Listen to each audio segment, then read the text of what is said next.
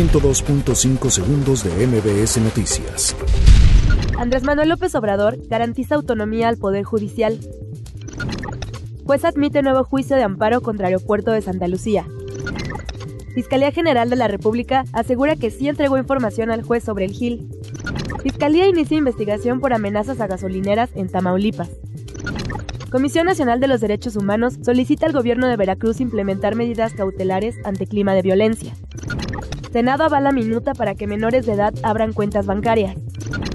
PAN pide a Paco Ignacio Taibo II retractarse de calificativos contra periodistas. Guardia Nacional contiene a migrantes en Chiapas. Fernand deja situación de emergencia en 11 municipios de Nuevo León. México se coloca en la posición 19 en turismo internacional. 102.5 segundos de MBS Noticias.